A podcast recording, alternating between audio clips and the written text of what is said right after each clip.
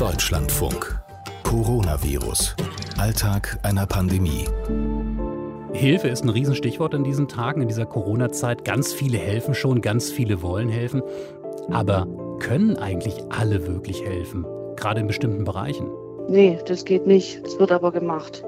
Diese zwei Sekunden sind definitiv nicht die allumfassende Antwort auf diese Frage, aber es war Teil der Antworten, die uns Jana Lange heute gegeben hat, Krankenschwester in Süddeutschland. Wir haben andere Antworten zu dieser Frage, die gerade im Raum steht. Welche Hilfe hilft eigentlich? Darum soll es heute gehen.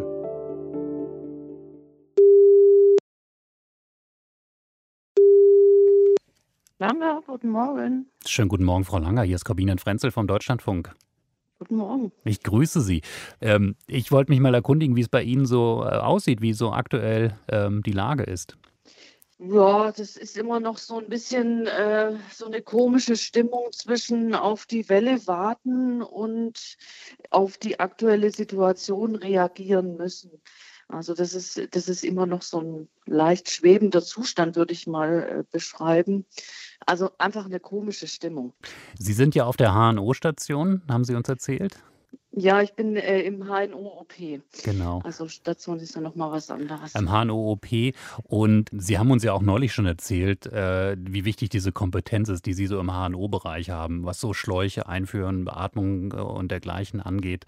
Wie gut kann das eigentlich funktionieren in einem Krankenhaus, äh, dass, dass Kolleginnen und Kollegen andere unterstützen, also mal dann auch in fachfremde Bereiche kommen? Weil das hören wir jetzt ja allerorten, dass man sagt, man muss jetzt ähm, die äh, Covid-19-Station äh, zum Beispiel äh, stärken, indem man da Kolleginnen und Kollegen hinschickt. Geht das so ohne weiteres? Nee, das geht nicht. Das wird aber gemacht. Also äh, das ist ja das große Problem. Es hat ja ähm, jeder ein fachspezifisches äh, Wissen, das er regelmäßig abruft und ähm, jetzt auf eine andere Station versetzt zu werden, um dort auszuhelfen, macht jeder gerne. Es ist nicht das Thema.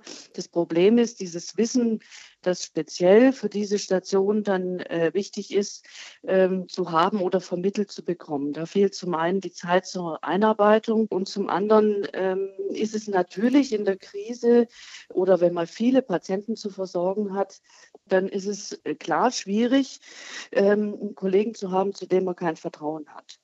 Wie ist das denn äh, generell mit der Hilfe? Weil es gibt ja jetzt auch verschiedene Hilfsaufrufe, auch zum Beispiel so aus der Politik, die Idee, dass man aus dem Bundesfreiwilligendienst, die jetzt gerade untätig sein müssen, weil sie nicht gebraucht werden, da wo sie zum Beispiel normalerweise eingesetzt werden, da hat jetzt die Familienministerin Franziska Giffey gesagt, hey, lasst uns die doch nutzen, zum Beispiel um Kliniken zu unterstützen. Jetzt aus Ihrer Praxis, äh, sind, sind das Hilfsangebote, die Ihnen wirklich helfen oder wo Sie erstmal mehr Fragezeichen haben?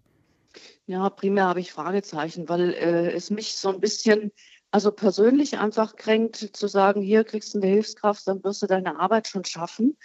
Diesen, diesen Ansatz finde ich ein bisschen komisch. Gibt es Hilfe, bei der Sie sagen, die könnte ich jetzt, die könnten wir jetzt dringend gebrauchen? Ja, da wünschte ich mir ein Machtwort von Herrn Spahn. Im Moment ist es so, dass Herr Spahn eigentlich aufgefordert ist, mit den Pflegekräften persönlich zu reden also nicht nur mit seinen Experten und äh, mit den äh, Klinikumsvorständen, das hat er äh, gemacht, aber mit der Basis wird nicht geredet und er ist aufgefordert, hm, ich bin ja mitbeteiligt auch ähm, an einer Petition und ähm, er ist aufgefordert, mit der Basis zu reden und sich die Sorgen anzuhören und sich die Forderungen vor allem anzuhören.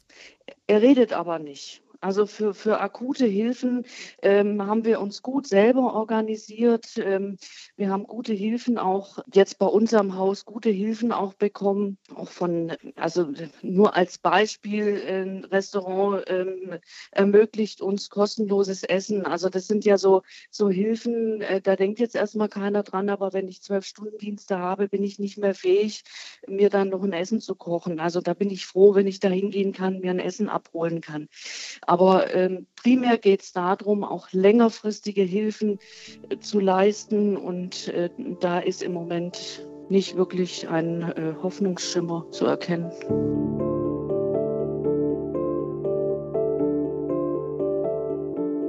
Jana Langer, OP-Fachkrankenschwester, die bald wieder Dienst vor sich hat, spätestens am Karfreitag in der Notaufnahme. Und sie hat so ganz interessante Beobachtungen aus ihrem Berufsalltag. Erfahrungsgemäß ist es so, man hat immer solche Zeiten, wo viel Aufkommen ist. Also zum Beispiel nach dem Frühstück. Also die Leute frühstücken noch mal in Ruhe und dann werden die Beschwerden dann doch so schlimm, dass man dann in die Kliniken geht. Also wir wissen so ungefähr um äh, 9 Uhr ähm, laufen dann die ersten Patienten dann äh, auf.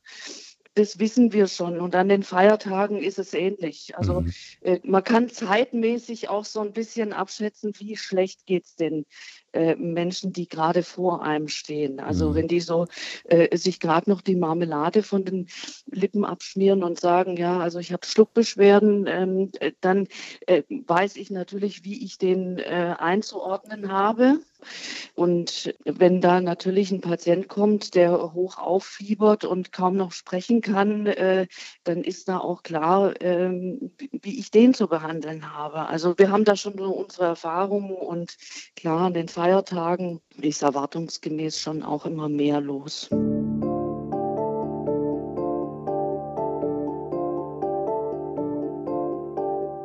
Wir brauchen eben Leute, die sagen, nee, ich mache ich gehe über die Norm raus. Und das soll eben auch einfach dieses Signal sein, dass wir anerkennen, dass da wirklich nicht irgendwie ab einem Punkt der, der Stift fallen gelassen wird und dann wird nach Hause gegangen.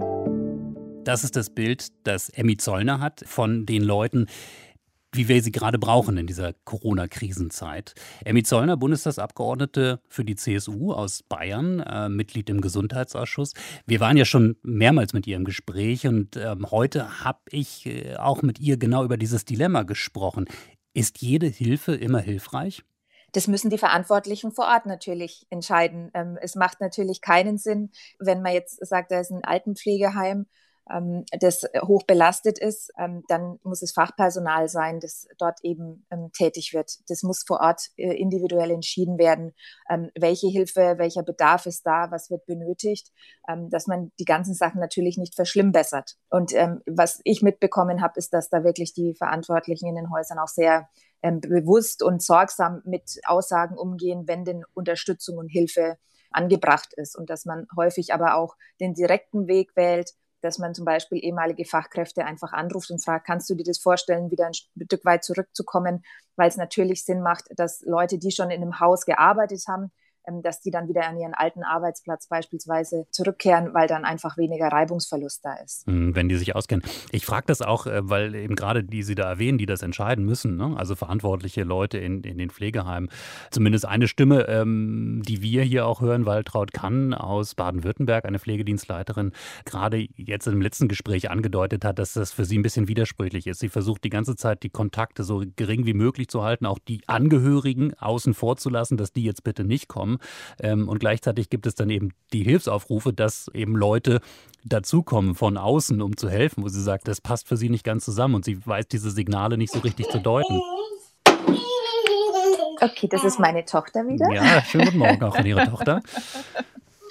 ähm, nein, also da ist es in jedem Fall so, dass, wie gesagt, das müssen die Verantwortlichen vor Ort müssen das entscheiden, wen sie tatsächlich gebrauchen können.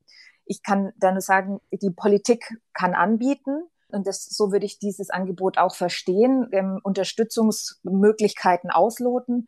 Und äh, was dann zum Zug kommt und was dann greift, das muss einfach vor Ort entschieden werden. Das eine ist die strategische Ebene, die sagt, ich biete euch ähm, diese Personen an und da muss die operative Ebene entscheiden, wo was Sinn macht und wer da zum Einsatz kommen kann. Mhm. Sie sind ja selbst gelernte Krankenschwester. Ähm, wenn Sie jetzt, die Zeit haben Sie ja nicht, aber wenn Sie die Zeit hätten und, und sagen könnten, okay, ich gehe jetzt mal gerade zurück, würden Sie sich gerade fit genug fühlen dafür? Ja, aber ich würde auch ganz klar sagen, dass ich natürlich Grundpflege übernehmen würde. Also ich könnte mir, ähm, und es, es wird mit in allen Bereichen wird es natürlich kommen, wenn der Hochlauf kommt, dann wird sich keiner, egal ob Politik oder ähm, in welchen Bereichen auch immer die Menschen tätig sind, das äh, würd, würde keiner dann mit seinem Gewissen vereinbaren können, zu sagen, nö, ich ziehe mich da jetzt komplett raus. Und ich könnte mir zum Beispiel vorstellen, ich würde natürlich nicht auf die Intensivstation gehen. Da würde ich mich natürlich nicht fit genug fühlen und würde sagen, da stehe ich wahrscheinlich den Kollegen eher im Weg oder es müsste erst äh, lange angelernt werden. Deswegen würde ich zum Beispiel mir vorstellen können, auch weil ich ähm, eine kleine Tochter daheim habe, dass ich zum Beispiel sage, ich ähm, bin drei Stunden am Tag und mache die Grundpflege mit, weil das ist natürlich, ähm, das ist bei allen Pflegekräften in Fleisch und Blut, dass man eben sagt, man unterstützt dann eben einfach am Morgen um die ähm, Leute fit zu machen für den Tag. Aber auch das kann ich persönlich nicht in dem Sinn entscheiden, sondern es muss natürlich dann die Klinik entscheiden, ob sie eben gerade im Bedarf eben in dem Bereich hat. Aber ich glaube, und das ist das, was ja auch im Moment, ähm, was in allen Bereichen ja auch stattfindet, dass da wirklich die Gesellschaft zusammenhält und dass sich da auch keiner rausziehen will sondern im Gegenteil, sondern alle an ihren Stellen wirklich tätig werden wollen. Aber ähm, das muss vor Ort entschieden werden. Was wird gerade gebraucht?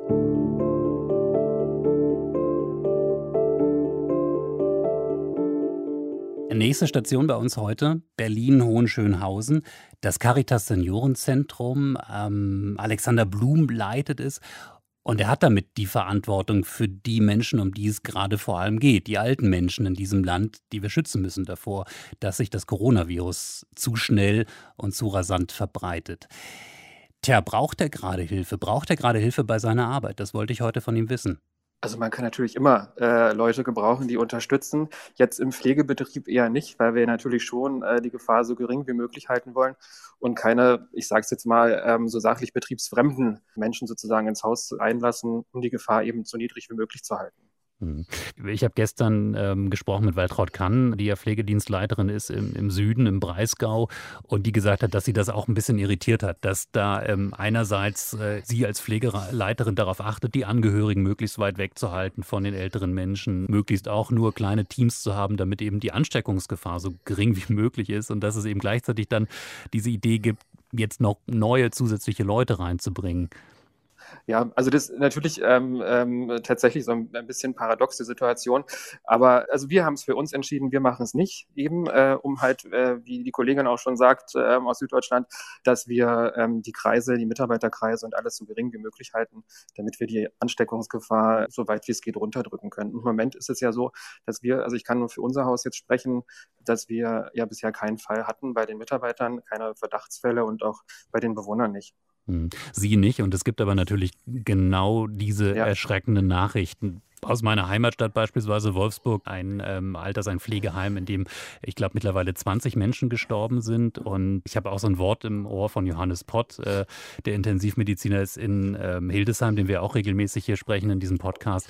Und der die, die Alten- und Pflegeheime als Achillesferse bezeichnet hat. Wie ist da so bei Ihnen die, die, Gefühlslage, wenn Sie solche Beschreibungen hören und eben auch diese ganz realen Nachrichten? Ja, also er hat absolut recht. Deswegen betreiben wir auch diesen ganzen hohen Aufwand, dass wir äh, eben keine Kontakte von außen mehr zulassen, weil es eben schon gefährlich ist. Und natürlich gucken wir auch ganz erschrocken in die Pflegeheime und hören die Nachrichten, äh, was da passiert ist. Und das ist natürlich äh, höchst dramatisch. Und ich hoffe, das wird auf uns nicht zutreffen.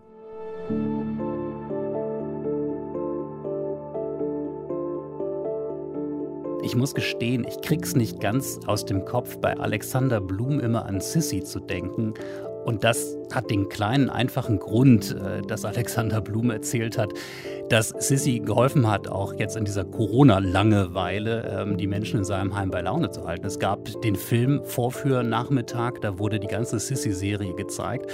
Und heute musste er mir erzählen, dass das leider auch nicht mehr geht. Also diese Filmnachmittage, dass die jetzt auch eingestellt werden müssen, um eben nicht zu viele Menschen in einem Raum zu haben. Und das heißt jetzt mehr Einzelbetreuung. Äh, so gut wir es schaffen. Es ist natürlich eine Riesenherausforderung und äh, es kann natürlich kein Mitarbeiter sich eine halbe Stunde oder eine Stunde zu den Bewohnern setzen. Wir reden da äh, vielleicht von zehn Minuten und das ist schon viel, damit er halt wirklich tatsächlich alle Bewohner auch äh, schafft und äh, einen Besuch abstatten kann. Mhm. Und wenn da jetzt aber zum Beispiel, ähm, das ist ja so eine Idee, Leute aus dem Bundesfreiwilligendienst, die jetzt eben an anderer Stelle gerade nicht gebraucht werden, weil ihre Einrichtungen zu sind, eben wegen Corona, dass man sagt, hey, dann nutzen wir solche Leute, die haben dann nicht nur zehn Minuten oder fünf Minuten, sondern die können sich mal zwei Stunden hinsetzen und was vorlesen. Wäre das hilfreich? Also hilfreich wäre es in jedem Fall schon. Ich weiß noch nicht, ob es in dem Fall dann wieder kontraproduktiv wäre und man sich dann äh, dieser Gefahr aussetzt. Und die ist ja leider nicht kalkulierbar, dass man sich eine Infektion sozusagen in das Haus holt. Also das ähm, also natürlich vom Gedanken her total schön und wäre auch begrüßenswert, aber ich weiß nicht, ob da Risiko und Nutzen sozusagen im Verhältnis steht. Herr Blum, wie geht es bei Ihnen heute weiter? Ich habe jetzt gleich noch einen ganz schönen Termin. Ich bin jetzt verabredet mit der ähm, deutschen Spirituosenmanufaktur. Die hat sich nämlich bereit erklärt und hat äh, Händedesinfektionsmittel hergestellt. Und da bekommen wir eine relativ große Menge heute um zwölf gespendet und da freue ich mich schon sehr drauf. Das ist natürlich ein wunderbarer und toller Akt von Solidarität. Ich bin jetzt fast verlockt, an dieser Stelle Prost zu sagen, aber ich glaube, das wäre nicht ganz passend. Deswegen sage ich einfach Tschüss. Schön, dass Sie heute dabei waren. Folge 12 unseres Podcasts Coronavirus Alltag einer Pandemie. Kriegen Sie überall, wo Sie Podcasts kriegen.